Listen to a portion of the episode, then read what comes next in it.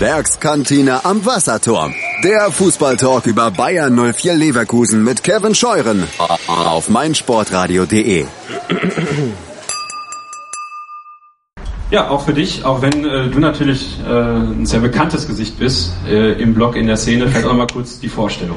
Ja, äh, mein Name ist Michael, ich bin 28 Jahre alt, gehe jetzt seit, also bin seit 16 Jahren, seitdem ich 16 bin in der aktiven Fanszene, das sind 12 Jahre, seit 10 Jahren bin ich äh, auch den Ultras aktiv, habe mich in den letzten Jahren relativ viel um organisatorische äh, Sachen im, im Ultrakreis gekümmert, hab, ähm, bin auch Ansprechpartner für den Verein, zusammen mit dem Patrick Peters, die Kurvenhilfe mit ins Leben gerufen, habe äh, verschiedene andere Projekte betreut. Und ich denke, dass ich den Umgang mit dem Verein in den letzten Jahren schon relativ gut kennenlernen konnte und deshalb sitze ich hier. Ja, äh, warum hat es ein Jahr gedauert, dass du in den Kurvenrat kommst? Äh, weil ich, ähm, ja, ich habe am Anfang äh, tatsächlich noch relativ viele Tätigkeiten innerhalb der Ultraszene zu tun gehabt und war noch mit anderen Projekten eingebunden und habe halt gesagt, dass mir das jetzt für dieses Jahr auch zu viel wäre. Ich auch privat noch ähm, im Bewerbungsverfahren bin und äh, dementsprechend habe ich mich dann erst in diesem Jahr dazu entschieden zu kandidieren.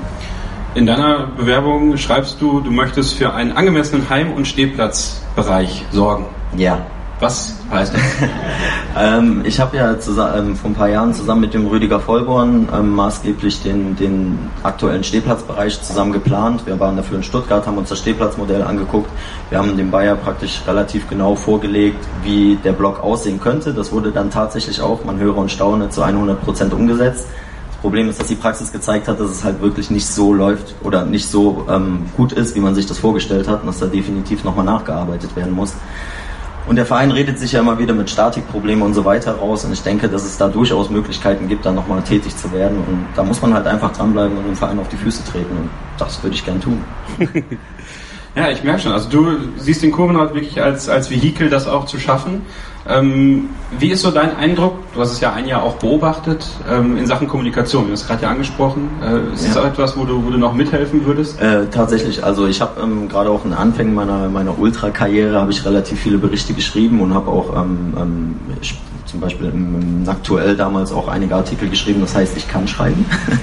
und äh, ich denke auch, dass ich da durchaus noch mal eine helfende Hand in der Kommunikation sein kann, mich dann durchaus auch mal hinsetzen kann den einen oder anderen Text verfassen kann, die Fanszene informieren kann, wenn das mal kein anderer schafft. Fragen an Hase? Nein. Vielen Dank. Bitte.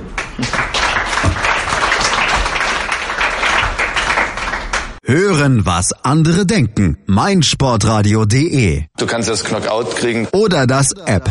Jetzt. Wie baut man eine harmonische Beziehung zu seinem Hund auf? Puh, gar nicht so leicht. Und deshalb frage ich nach, wie es anderen Hundeeltern gelingt, beziehungsweise wie die daran arbeiten.